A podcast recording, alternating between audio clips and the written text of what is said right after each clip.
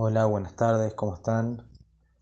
Besat Hashem vamos a continuar con la Salahot de Shabbat que estábamos estudiando antes de ver un poco lo de Shiva Betamuz.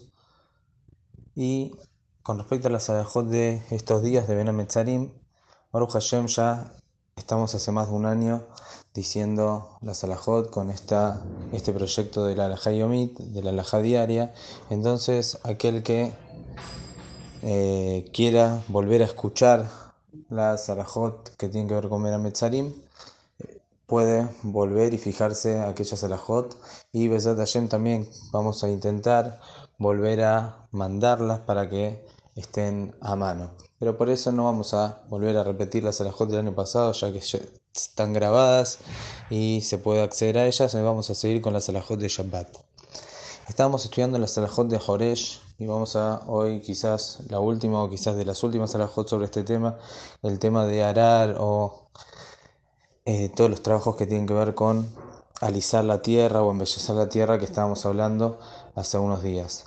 La Alajá dice, la persona que tiene alguna suciedad sobre los pies o quizás en, en la suela del zapato, quizás pisó alguna suciedad y se la quiere sacar, quiere limpiarse el pie o el zapato y la manera que lo quiere hacer es frotando sus zapatos sobre la tierra directamente.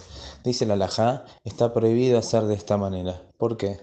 Si en el lugar donde él va a frotar su pie hay algún pozo, obviamente que ahí está prohibido según lo que ya venimos estudiando y analizando, porque de esa manera estaría alisando ese pozo, esa tierra, y estaría pasando por la melajá de Joresh la melajá de arar, que dijimos que dentro de esta melajá era alisar la tierra. Y no solamente si lo hace sobre algún lugar que hay algún pocito y si estaría haciendo directamente el trabajo de alisar la tierra, sino en cualquier lugar de la tierra, Jajamín prohibieron, por más que en ese lugar esté lisa, justamente por una que será que tenemos miedo que la persona venga a hacer esto mismo en un lugar donde hay un pozo, por eso sobre la tierra está prohibido eh, frotar el pie o, bueno, el pie con el zapato puesto de ninguna manera o cualquier otra cosa que uno quiere frotarla sobre la tierra va a estar prohibido por este isur. Lo mismo trae la alajá si por ejemplo sobre la tierra alguien eh, escupió o hay algún tipo de líquido, alguna suciedad que uno como que la quiere sacar, que no se vea, que no esté a la vista y lo quiere hacer por intermedio que frota el pie sobre ese lugar, tampoco está permitido hacerlo en el día de Shabbat.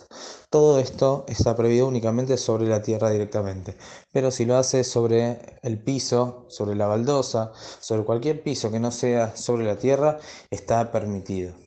Si por ejemplo la persona está con el zapato, calzado con el zapato y pisó algo y también se lo quiere sacar eh, frotándose, dijimos, no lo puede hacer sobre la tierra. Pero digamos que hay algún fierro, algún metal y él quiere pasar su zapato por ahí para de esta manera sacar la suciedad. Entonces, ¿qué pasa?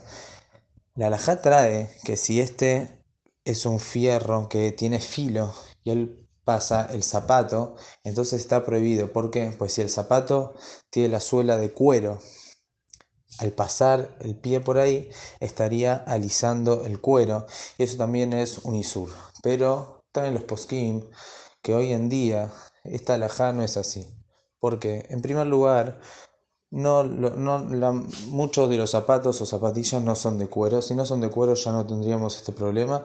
Y aún los que son de cuero, el cuero ya está trabajado de una manera que por más que uno pase el pie por ahí, el zapato por ahí, no, no, no estaría pasando por el isur de alisar el cuero. El cuero ya está muy trabajado, entonces se puede hacer culá y más todavía si la persona lo hace eh, en forma o sea, no tan fuerte, o si lo que pisó no está tan seco que lo puede sacar con facilidad sin tener que hacer mucha presión, entonces en ese caso seguro está permitido, aún si en la suela es de cuero. Que tengan muy buenas tardes.